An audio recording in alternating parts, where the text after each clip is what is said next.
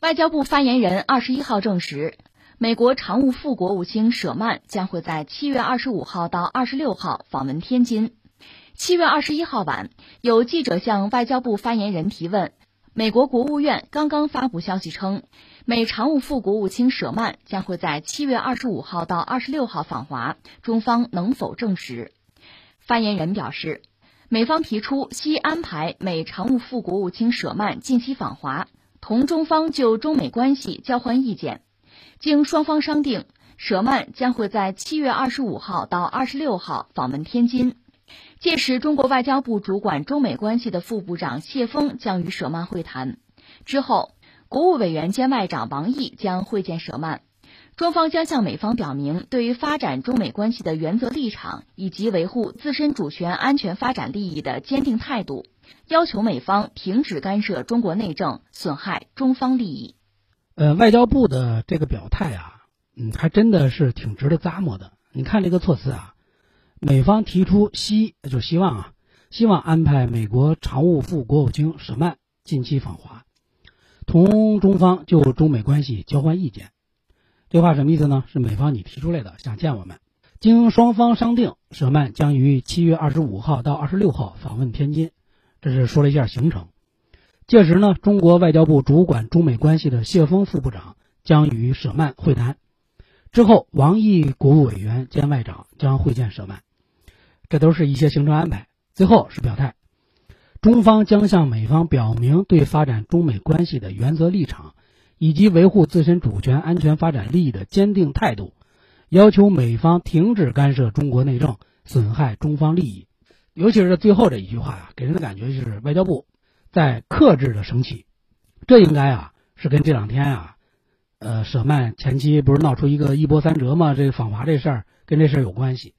当时我记得有媒体啊就列出这么一个标题：舍曼为什么取消访华了？因为当时美国常务副国务卿这个舍曼十八号就是启程访问亚洲嘛。当时美国公布的是访问三国，都以为是。呃，有中国，最后披露出来的这个三个国家呢，是日本、韩国还有蒙古，哎，没有中国，所以访华取消访华就成了一个舆论了。但是这个舆论啊，是被美国生生的给制造出来的，因为就在美国国务院这个官宣的同一天啊，然后有外媒呢就打配合战，爆出了一个所谓的内幕啊，加引号啊，所谓的内幕，说是中国冷落了美国，所以舍曼取消了访华。然后呢，又有媒体就援引什么消息人士又放了个风，说美国呢现在依然表现出保持对华沟通的意愿，哎，给人的感觉就是美国挺积极，美国挺开放，中国好像有点问题，所以美国通过这种反复的舆论操作呀，就是给外界想留下这样一种印象：中国外交封闭呀、傲慢呀，美国你看我们是坦诚啊、开放啊、积极啊，好像是美国的热脸贴了我们的冷屁股。所以试图通过这一系列的这种舆论操作呀，一想对咱们施压，二，同时就抹黑了咱们中国的外交形象。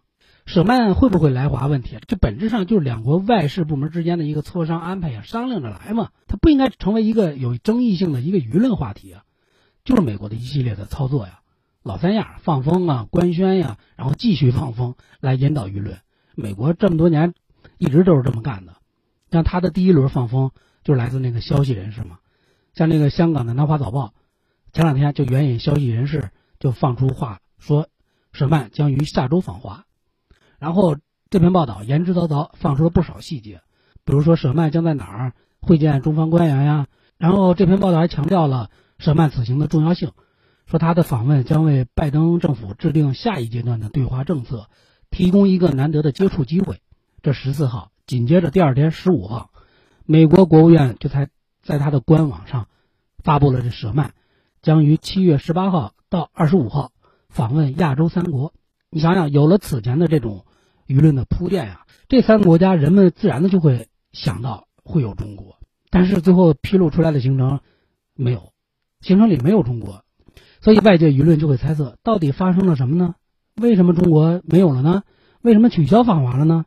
这就变成了一个顺理成章的一个一个需要解答的问题。那紧接着别急啊。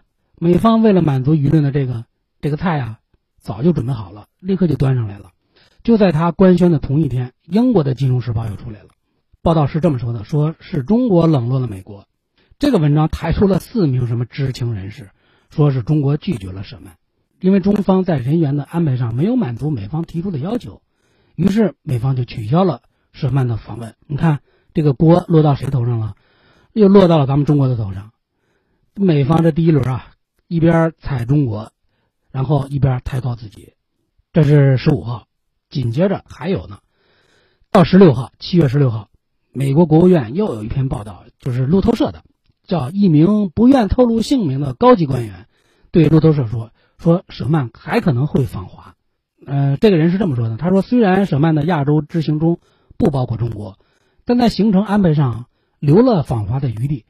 如果增加这一站访问的行程呢，那中国将会是他这次亚洲之行的最后一站。”这个人呢，不愿透露姓名的高级官员啊，还补充说：“这是美中关系的一个具有挑战性的时刻。”如果与北京方面的接触是实质性的，将产生重大结果。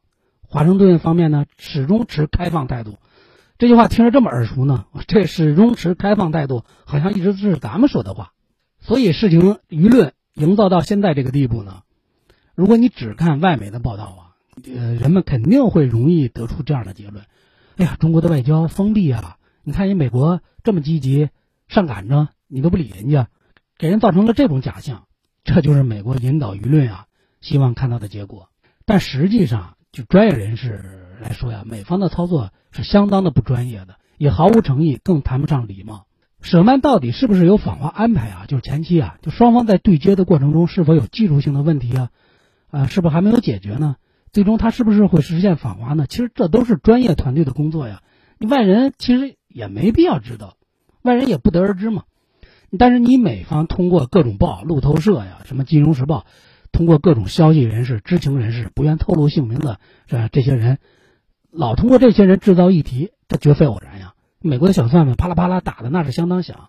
第一，通过什么爆料啊、内幕啊，就是向中国施压，营造对华舆论这种负面的这种负面舆论，实现自己的这种外交诉求。第二呢，如果这次还真没成型，那责任不在美方啊，在中方。这第二点。第三点，那如果舍曼实现了访华呢？双方又进行了有价值的沟通，你看，这都是美方的功劳。我们一直在持开放态度啊，积极的跟中方沟通啊，给人造成这种假象，这是第三、第四，然后就是向外界展现中国外交这种哎呀傲慢混乱，就用这么几个消息人士、知情人士对这些媒体说了几句真假难辨的话。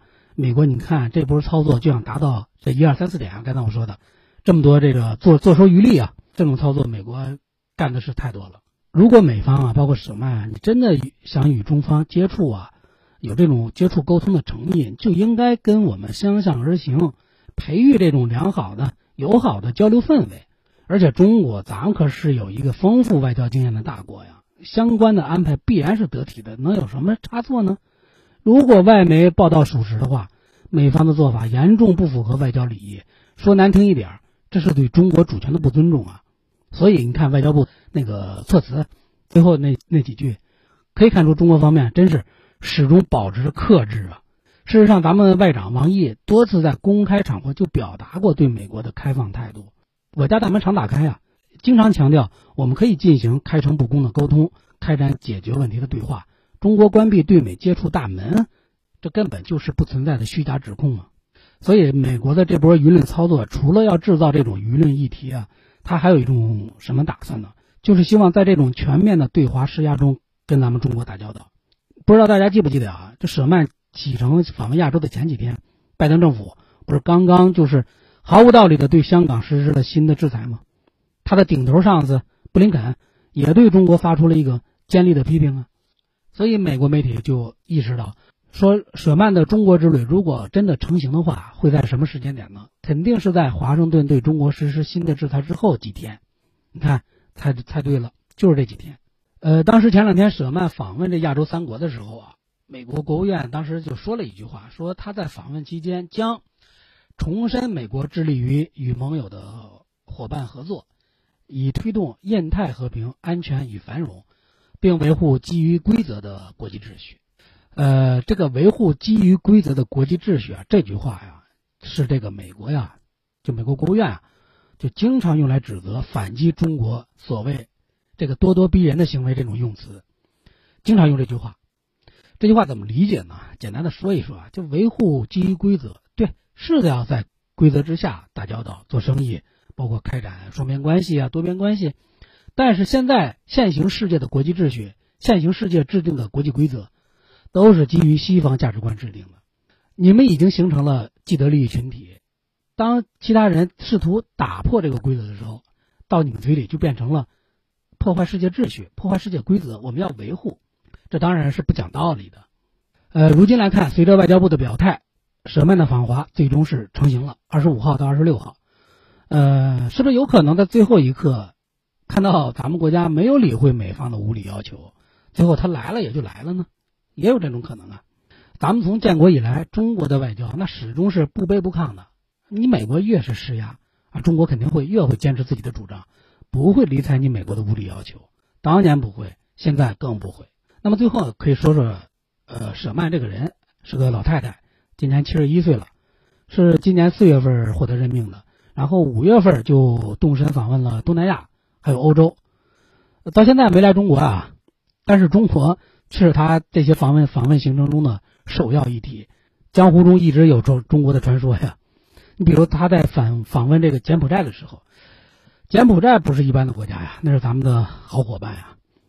呃，访问柬埔寨的时候，他不仅宣称说要对中国在柬埔寨所谓的军事存在要表示严重关切，还试图鼓动柬埔寨要保持什么独立平衡的外交政策。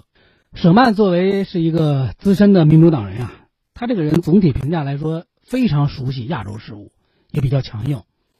他在克林顿政府时期担任过负责立法事务的助理国务卿，在这个期间呢，他还担任过朝鲜政策协调员，参与了当时美国与朝鲜的核谈判。到了二零一一年呢，谢尔曼被那个当时的国务卿不是希拉里吗？又被希拉里任命为国务次卿，负责什么呢？负责美国的政治事务。在这个任职期间呢，又参加过一个谈判，是作为美国谈判小组的一个重要代表吧。参与了伊朗的核谈判，那么除此之外，他还参加了很多政治行动，也有很多谈判，包括二零一六年的叙利亚和谈，是把谈判的老手了。他这个人在中美关系上，其实跟很多美国政客一样啊，始终保持着这种美国优先的观点。然后在纵观他这几次谈判啊，尤其是在伊朗这个核谈判的时候，呃，总体表现来说，外交手段包括态度啊，是相当强硬的。呃，他对中美关系说过这样一句话，算是一个简单的一个概括呀。他说：“对于中国，我们要与他们合作，但需要竞争的时候，美国也必须要与之抗衡。说白了就是该合作合作，该竞争竞争。”呃，他的理念当中啊，有一点是值得说一说的，就是舍曼认为啊，中美之间的竞争重点不在经济，而在科技，这是他的一个观点。早在特朗普时期，舍曼就曾敦促过。美国政府要在科技领域跟中国开展竞赛，而不是一味的在两国贸易上来做文章。因为在他看来，在技术领域，他说中国已经处于非常有利的位置了。呃，哪些方面呢？比如五 G 以及人工智能技术。他就认为啊，五 G 包括人工智能，中国现在是世界领先的。如果美国不想落后于中国呢，就必须在研究开发还有规划方面进行更多的投资，与中国在技术领域展开所谓的良性的竞争。当然，这个良性可是打引号的呀，何谈良性呢？你打压华为算良性吗？所以，包括刚才说到这个维护什么规则呀，这个观点也是来自他的那种美国的长期的那种霸权视角。所以，美国就希望所有国家都得遵循同样的规则，来进行公平竞争。这怎么可能呢？这些规则都是当年你们来制定的，你们制定规则的时候肯定要有利于自己啊。